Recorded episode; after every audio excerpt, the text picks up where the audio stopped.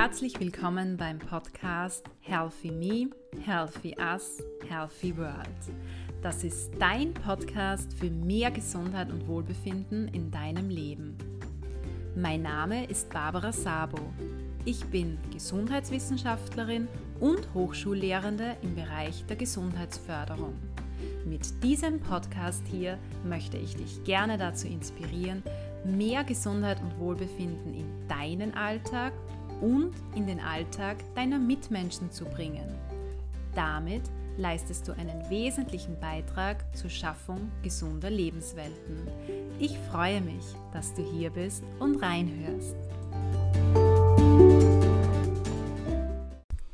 Hallo, es freut mich, dass du auch bei dieser Folge Nummer 44 wieder dabei bist.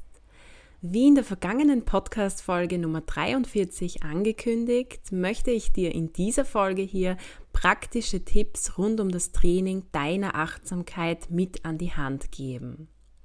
Und damit meine ich jetzt wirklich konkrete Tipps, die dir wieder als Inspirationsquelle dienen sollen. Wir sprechen in dieser Folge nur am Rande über diverse Achtsamkeitstechniken wie Meditieren oder Bodyscans. Das sind zwar aus meiner Sicht sehr wertvolle Techniken und sie helfen auch sehr vielen Menschen, so auch mir beim Training der Achtsamkeit.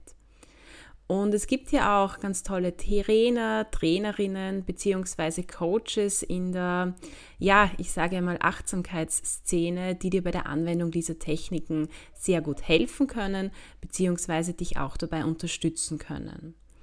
Aber was mir an dieser Stelle ganz wichtig ist zu betonen, Meditieren ist nicht jedermanns Sache und beziehungsweise auch nicht jede Frau's Sache und aus meiner Sicht daher auch kein Muss, um ein achtsames Leben zu führen. In dieser Folge hier teile ich mit dir wieder meine größten Learnings rund um das Achtsamkeitstraining. Und das sind alles Erkenntnisse, die ich einerseits durch die wissenschaftliche Auseinandersetzung mit dem Thema der Achtsamkeit gewonnen habe, andererseits aber auch vor allem durch die eigene Erprobung und Anwendung. Und konkret gibt es aus meiner persönlichen Sicht so vier Eckpfeiler bzw. Bausteine achtsamen Lebens, die du eben ja aufbauen kannst, um deine Achtsamkeit im Alltag zu stärken. Bevor ich jetzt über diese vier Eckpfeiler spreche, möchte ich betonen, dass ich weiß und es mir klar ist, dass alles ja immer leichter gesagt ist als getan. Das ist es auch natürlich und das erfahre ich auch am eigenen Leib immer wieder. Aber ich denke, ich habe es auch in der vergangenen Folge ähm, bereits betont. Also Achtsamkeitstraining ist wie Persönlichkeitsentwicklung insgesamt ein lebenslanger Prozess. Und ja, die meisten Menschen fallen immer wieder in unter Anführungszeichen alte Muster rein. Aber das ist einfach so und das ist auch menschlich. Was wir tun können, ist, dass wir einfach versuchen, das Thema der Achtsamkeit immer wieder uns in Erinnerung zu rufen und vielleicht auch mit sogenannten Achtsamkeitsankern zu arbeiten. Aber dazu später mehr. Gut, dann möchte ich gerne mit dir zunächst über den ersten Eckpfeiler achtsamen Lebens sprechen. Und zwar bleiben wir hierzu einmal in deiner Person selbst. Das heißt, wir legen den Fokus auf dich. Wir sind achtsam für das, was ja in dir persönlich vorgeht. Und damit meine ich vor allem Achtsamkeit gegenüber unseren Gedanken und gegenüber unseren Gefühlen. Und hier empfehle ich dir zunächst einmal, dass du dir immer wieder in einzelnen Situationen deines Alltages die Fragen stellst, was denke ich gerade, was fühle ich gerade. Das heißt, es geht einmal darum, deine Gedanken und Gefühle zu beobachten. Und in einem nächsten Schritt empfehle ich dir, das auch zu reflektieren das heißt, frage dich, warum denke ich das, beziehungsweise warum fühle ich das? Und hier ist es meiner Ansicht nach ganz wichtig, ähm, dass man sich immer wieder vor Augen führt, dass man selbst nicht die Gedanken oder die Gefühle ist. Das heißt, du bzw. deine Gedanken und Gefühle sind auch nicht wirklich die Realität.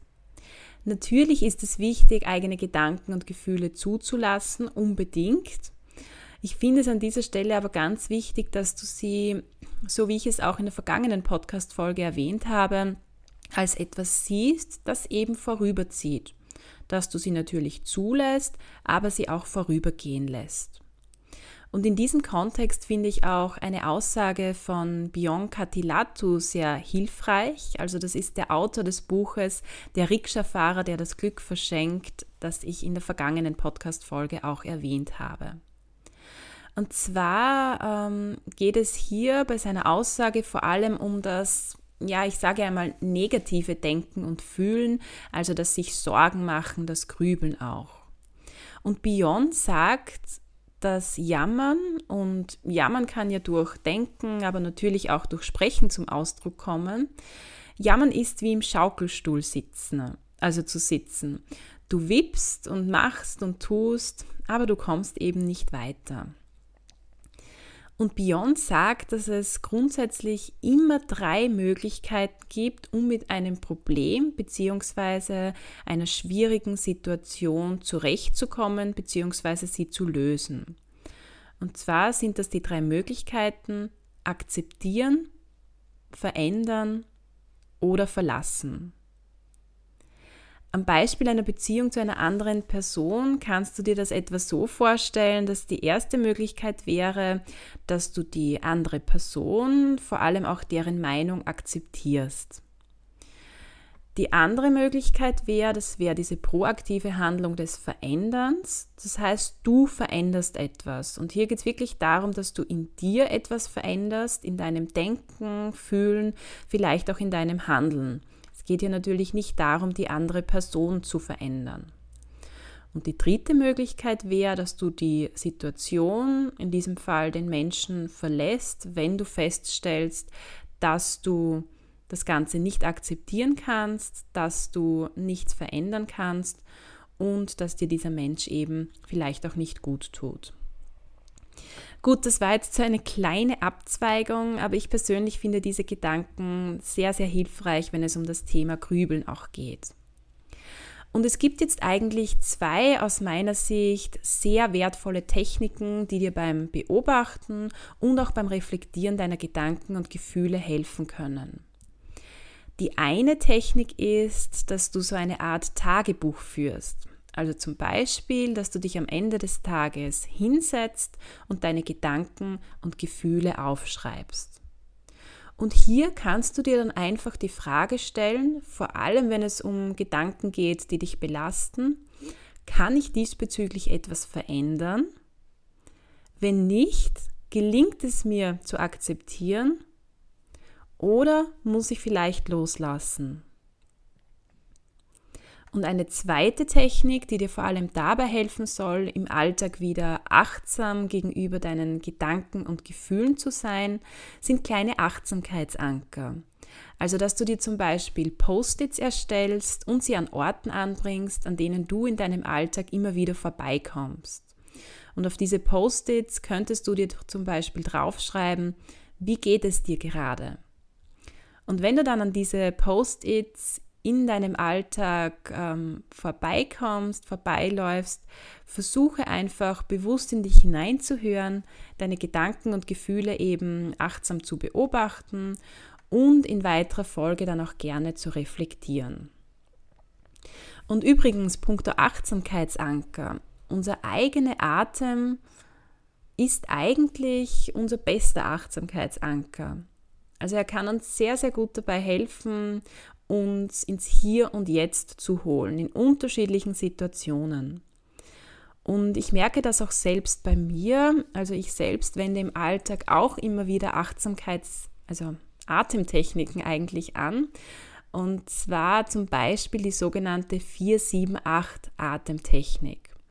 Das bedeutet, dass ich vier Sekunden lang einatme, sieben Sekunden lang die Luft anhalte und dann acht Sekunden lang ausatme. Und gerade bei diesem Anhalten des Atems merke ich dann, dass dann wirklich so die Welt ähm, stillsteht und ich wirklich bei mir im Hier und Jetzt ankomme und alle Gedanken erst einmal verschwinden. Der zweite Eckpfeiler achtsamen Lebens liegt meiner Ansicht nach darin, immer wieder zu trainieren, deine Aufmerksamkeit selbst zu regulieren. Wenn du in die vergangene Podcast-Folge Nummer 43 reingehört hast, dann weißt du vielleicht auch noch, dass diese Selbstregulierung der Aufmerksamkeit eine ganz wesentliche Komponente der Achtsamkeit laut dem Modell von Bishop et al. ist. Und gerade hier können dir natürlich bestimmte Achtsamkeitstechniken helfen, mit denen du trainieren bzw. üben kannst, bewusst deine Aufmerksamkeit auf die Vorgänge innerhalb deines Körpers, aber auch auf bestimmte Gedanken zu legen und auch bestimmte Gefühle in dir zu erzeugen. Und hier können eben Meditationen, Bodyscans, Körperreisen, aber vor allem auch Atemtechniken sehr hilfreich sein.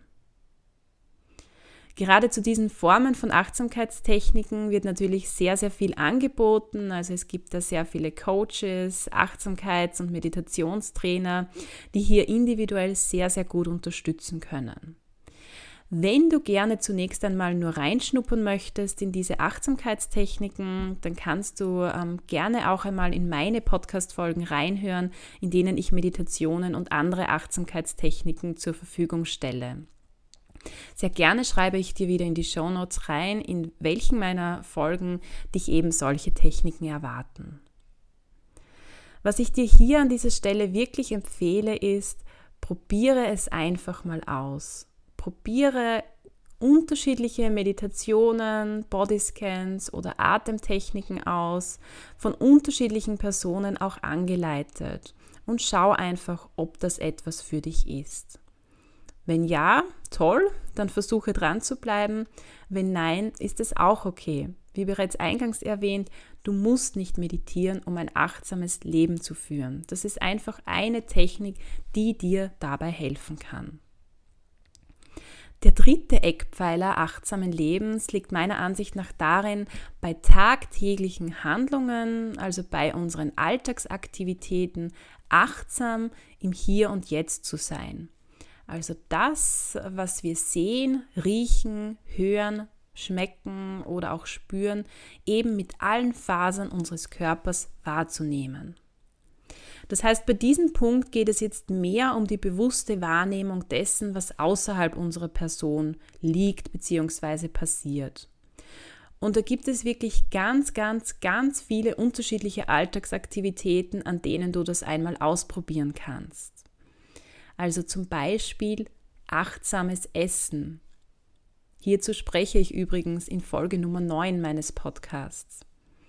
Achtsames Zähneputzen zum Beispiel achtsame Körperpflege, also auch achtsames Duschen oder dass du wirklich versucht, versuchst einmal achtsam dein Gesicht einzucremen. Was spürst du, was riechst du, wie sieht die Creme aus zum Beispiel?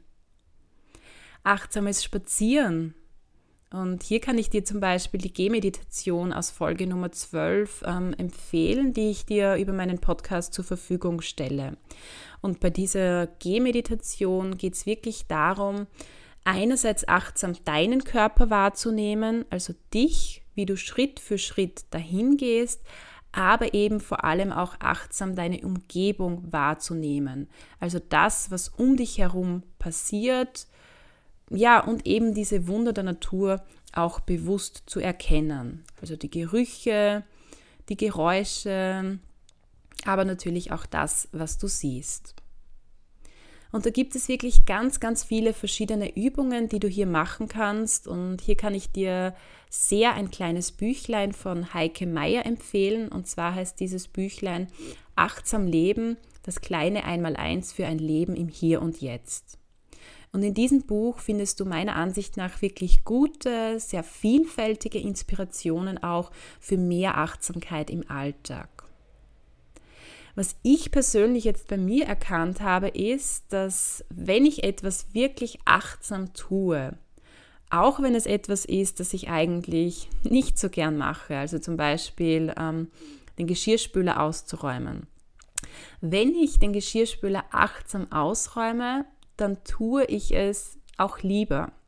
Das bedeutet, dass ich mich nicht darüber ärgere, dass ich ja jetzt den Geschirrspüler ausräumen muss, dass ich nicht unter Anführungszeichen negative Gedanken habe und dass ich vielleicht auch nicht schon wieder an das nächste To-Do denke, sondern ich versuche dieses Ausräumen des Geschirrspülers als Erlebnis zu sehen. So merkwürdig das vielleicht jetzt auch klingen mag. Aber ich versuche wirklich zum Beispiel bewusst die Wärme der Gläser wahrzunehmen, was ein angenehmes Gefühl in mir erzeugt. Natürlich nur dann, wenn sie nicht noch zu heiß sind. Ähm, ich versuche bewusst das glänzende Geschirr wahrzunehmen.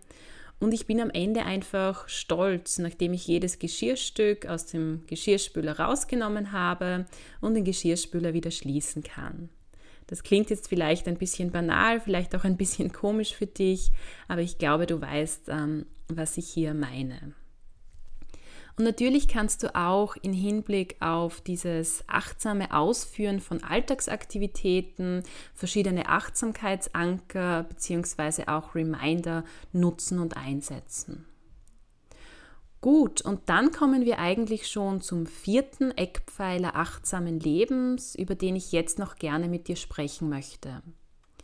Und zwar geht es hier darum, dass du für die entsprechenden Rahmenbedingungen sorgst. Das heißt, dass du die entsprechenden Rahmenbedingungen für achtsames Handeln im Alltag schaffst. Damit meine ich, dass du dein Umfeld so gestaltest, dass es möglichst, ja, ich sage einmal, ablenkungsfrei ist. Also zum Beispiel, dass, wenn es möglich ist, dein Arbeitsplatz zu Hause, sofern du im Homeoffice arbeitest, fernab vom Esstisch ist. Oder dass du, wenn du in Ruhe ein Buch liest, dein Handy auf Stumm schaltest. Oder wenn du an einer wichtigen Arbeitsaufgabe sitzt, dein E-Mail-Programm schließt bzw. E-Mail-Benachrichtigungen ausschaltest. Oder dass du, wenn du meditierst, die Menschen in deinem Haushalt bittest, dich eben nicht zu stören oder vielleicht auch ein Bitte nicht stören Schild an der Tür anbringst. Oder dass, wenn du mit deiner Familie beim Essen sitzt, den Fernseher, Radio und so weiter ausschaltest. Also da gibt es wieder ganz, ganz viele Möglichkeiten, die du dir selbst schaffen kannst und die dich dabei unterstützen können, ein wirklich achtsames Leben zu führen.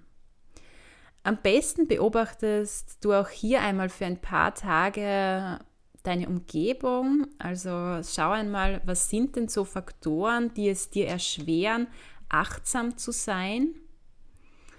Was ja, reißt dich oft aus dem, was du gerade tust, raus. Schreibe dir die Antworten auf diese Fragen sehr gerne auf und überlege dir dann im Anschluss, was du tun kannst, um diese, ja, diese Achtsamkeitskiller, die so quasi deine Aufmerksamkeit stehlen, zu eliminieren oder zumindest zu reduzieren.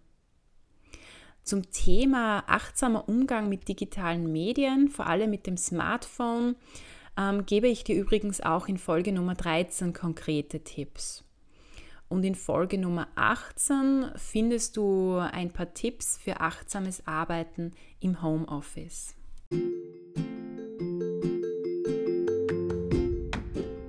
Ich hoffe, in dieser Folge waren für dich persönlich wieder ein paar Inspirationen dabei. Inspirationen für mehr Achtsamkeit im Alltag. Überlege dir einfach, was für dich persönlich passend und hilfreich sein könnte und probiere es gerne auch einmal aus. Wenn du dich gerne noch mehr inspirieren lassen möchtest zu diesem Thema, dann schnuppere sehr gerne in die Bücher rein, die ich dir in den Show Notes aufliste. Das sind alles Bücher, die meiner Ansicht nach sehr hilfreich sein können, wenn es darum geht, ein achtsameres Leben zu führen. An dieser Stelle möchte ich mich wieder einmal für deine Unterstützung rund um meinen Podcast bedanken. Ich freue mich sehr, wenn du damit auch andere bewegst und inspirierst und hoffe, dass du auch beim nächsten Mal wieder dabei bist. Bis dorthin, wünsche ich dir eine wunderschöne Zeit. Thank you.